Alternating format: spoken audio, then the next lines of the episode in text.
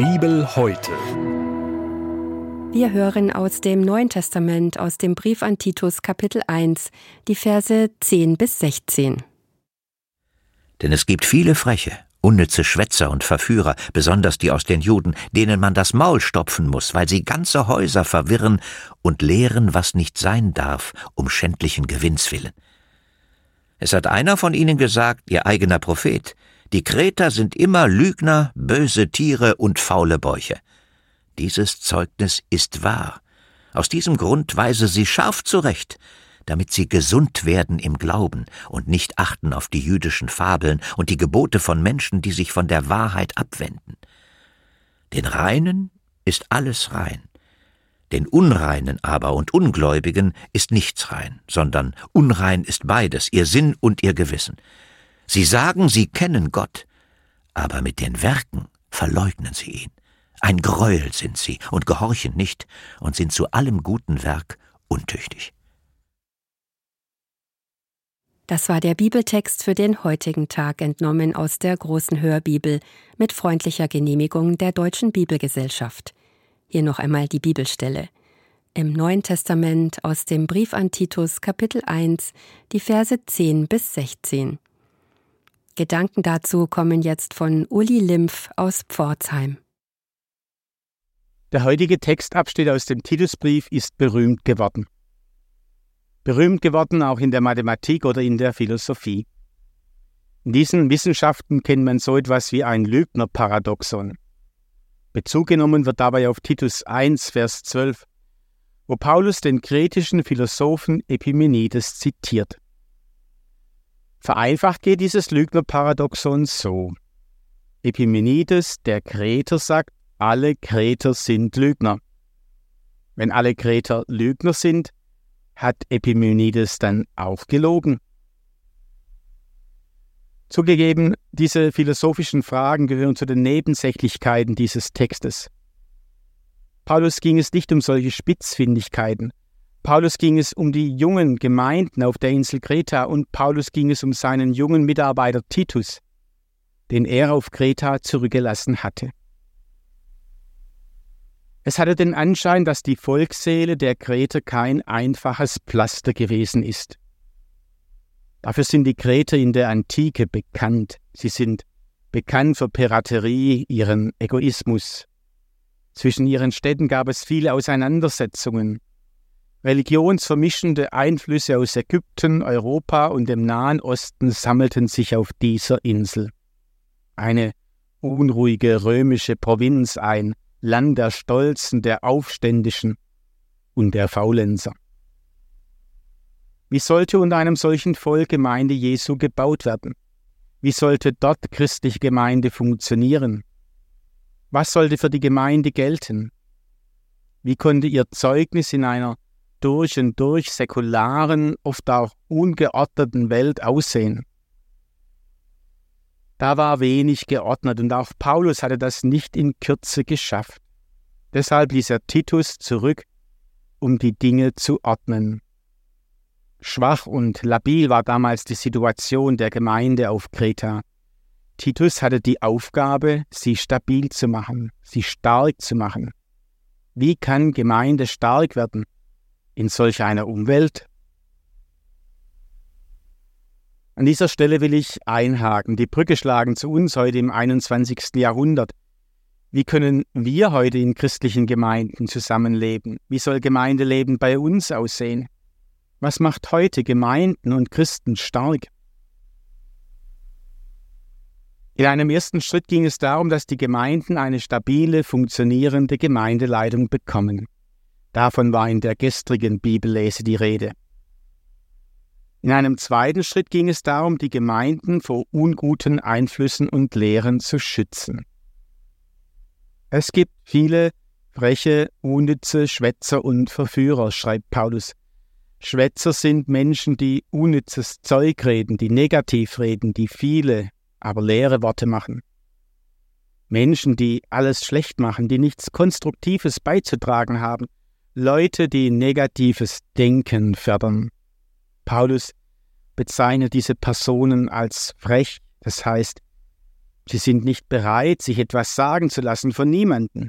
Sie lehnen Korrektur durch Geschwister oder durch eine Gemeindeleitung ab.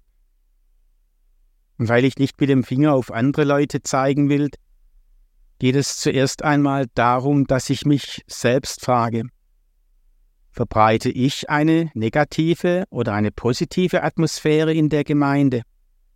Bin ich ein Mutmacher oder ein ewiger Bedenkenträger und Nörgler?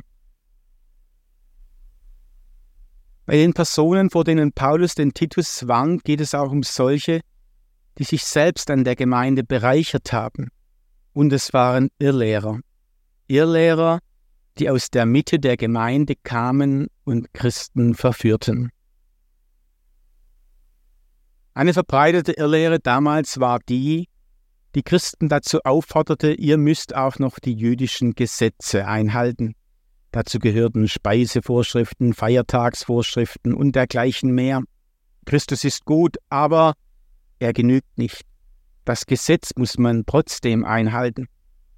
Gerettet wird aus Gnade, aber geheiligt wird man durch eigene Leistung. Es war so ein Gnade Plus Programm, das durchaus auch heute noch in Gemeinden zu finden ist. Die Gnade genügt dann nicht. Ich brauche Gnade plus großzügige Spenden, Gnade plus Reinheit, Gnade plus die richtige Gemeinde.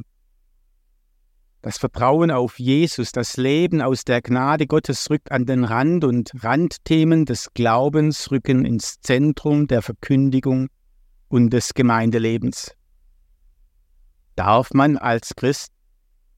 Ist aber eine beliebte Frage, die in Jugendgruppen oder Hauskreisen vorwärts und rückwärts diskutiert wird. In der Gemeinde, in der ich arbeite, haben wir es so definiert. Rettung aus Gnade, Liebe zu Gott und zu den Menschen und das Vertrauen in die Bibel sind der unverrückbare Mittelpunkt unserer Gemeinde. Aber alle anderen Fragen, sind Fragen des Randes. Sind das alte Fragen, die nur die Gemeinden damals betroffen haben? Ich denke nicht. Das Problem ist aktueller, als ich es mir wünschen würde.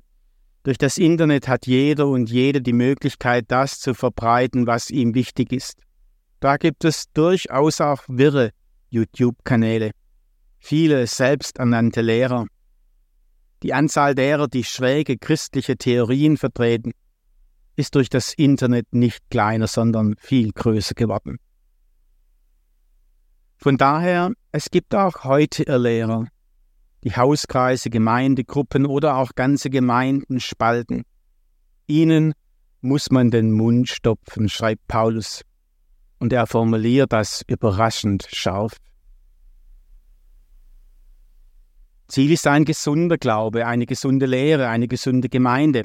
Was hilft uns, unseren Glauben festzumachen? Was hilft mir, gesund zu bleiben in meiner Jesus-Nachfolge?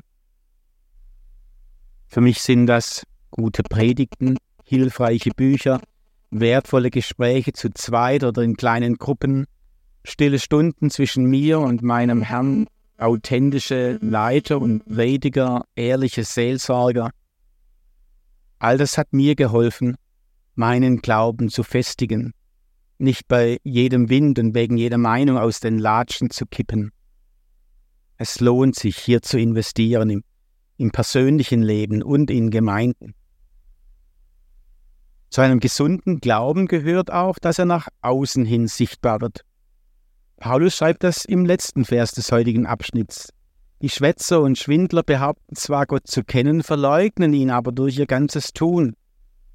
Das geht nicht, das wäre das nächste Lügnerparadoxon.